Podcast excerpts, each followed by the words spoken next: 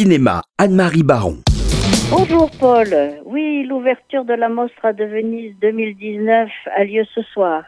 Et le festival va se dérouler du 28 août, donc aujourd'hui, au 7 septembre. Au menu, 21 longs métrages en compétition, parmi lesquels les nouveaux films de James Gray, Pablo Larraine, Roy Anderson, Noah Baumbach, Atom Egoyan, Mario Martone, Todd Phillips. Le Lion d'Or sera décerné samedi 7 septembre au Lido par un jury présidé par la réalisatrice argentine Lucrezia Martel.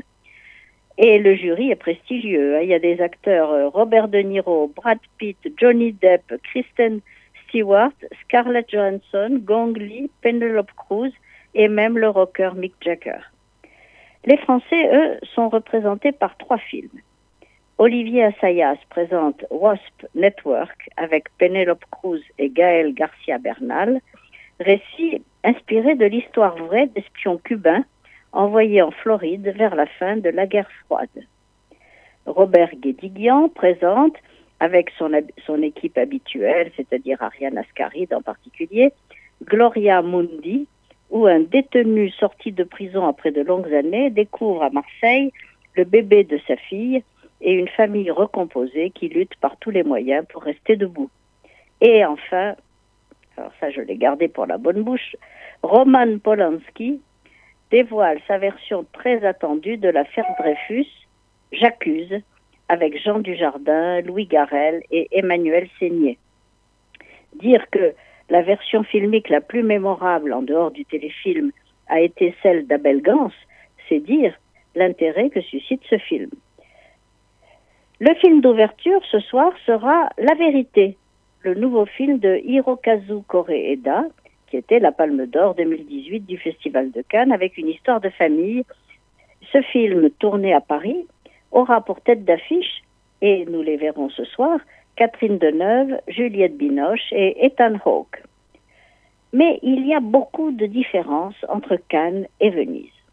D'abord, Venise fait la part belle au cinéma américain, y compris dans le jury, et n'aura pas la grossièreté de ne pas le récompenser. De plus, cette année, la querelle sur la présence de Netflix, toujours refusée à Cannes mais que la Mostra accueille généreusement, est bien dépassée depuis le Lion d'Or décerné l'an dernier à Rome d'Adolfo Cuaron. On se réjouit donc de voir The Landromet de Steven Soderbergh, Marriage Story de Noah Baumbach et The King, nouvelle réalisation de David Michaud avec Timothée Chalamet et Robert Pattinson. Décidément, Venise prend le contre-pied des choix du Festival de Cannes, puisque sa direction a annoncé la décision d'attribuer au réalisateur espagnol Pedro Almodovar un lion d'or pour l'ensemble de sa carrière, car elle le considère comme le plus important et influent réalisateur espagnol après Buñuel. Elle remettra également un lion d'or d'honneur à la grande comédienne Julie Andrews aussi pour l'ensemble de sa carrière. Malheureusement, il y a des points communs entre les deux festivals internationaux. Premièrement, l'absence totale de films israéliens. Et deuxièmement, le petit nombre de réalisatrices femmes. Deux seulement sur 21 cinéastes en compétition. La saoudienne Haifa Al-Mansour avec The Perfect Candidate et l'Australienne Shannon Murphy pour Baby Teeth. Au moins, elles seront sûres de figurer au palmarès. Hors compétition, on attend la nouvelle saison de The New Pope de Paolo Sorrentino et le biopic de Gene Seberg par Benedict Andrews. Beau programme, n'est-ce pas? Je vous retrouverai donc bientôt pour vous donner mes impressions sur cette sélection, aussi riche que conflictuelle.